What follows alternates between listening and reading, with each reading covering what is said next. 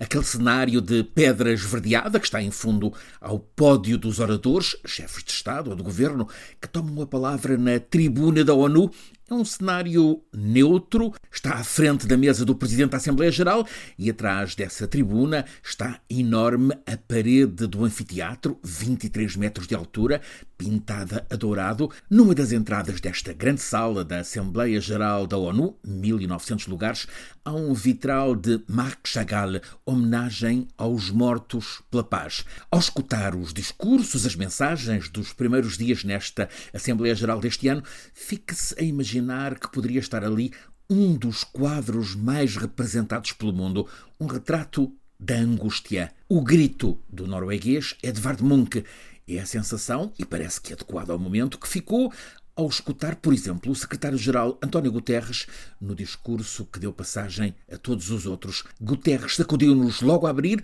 ao reforçar o que de facto é um alerta vermelho, estamos no colossal disfuncionamento global, o nosso mundo está em perigo, as clivagens que se acentuam, as desigualdades que explodem, as dificuldades que se propagam. Guterres, à cabeceira do nosso planeta, percorreu o sem fim de emergências, a guerra, a crise alimentar, a penúria energética, o custo de vida que dispara, a confiança nas instituições democráticas que se afunda, a ameaça nuclear que regressa, a guerra guerra suicida em curso contra a natureza, a emergência climática que se agrava. É facto que Guterres fechou o discurso a admitir que a esperança é possível desde que haja mudança de caminho, desde que haja ação robusta.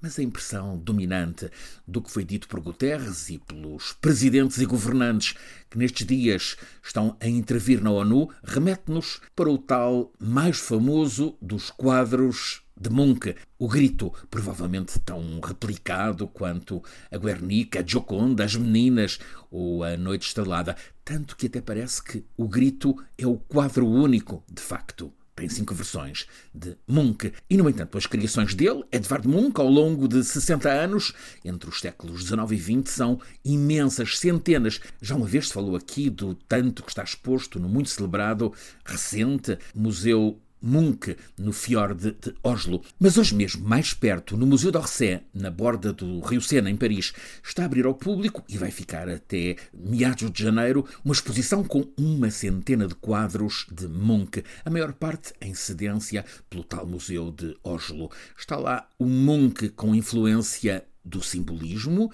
ainda finais do século XIX, depois o impressionismo, que encontrou precisamente em Paris. Por fim, este Munch, inventor de formas, experimentador, expressionista e sempre tema comum o desespero sobre a condição humana que levou Munch, seja ao frio glacial da insônia, que nos transmite naqueles quadros, e mesmo o fogo incandescente da loucura.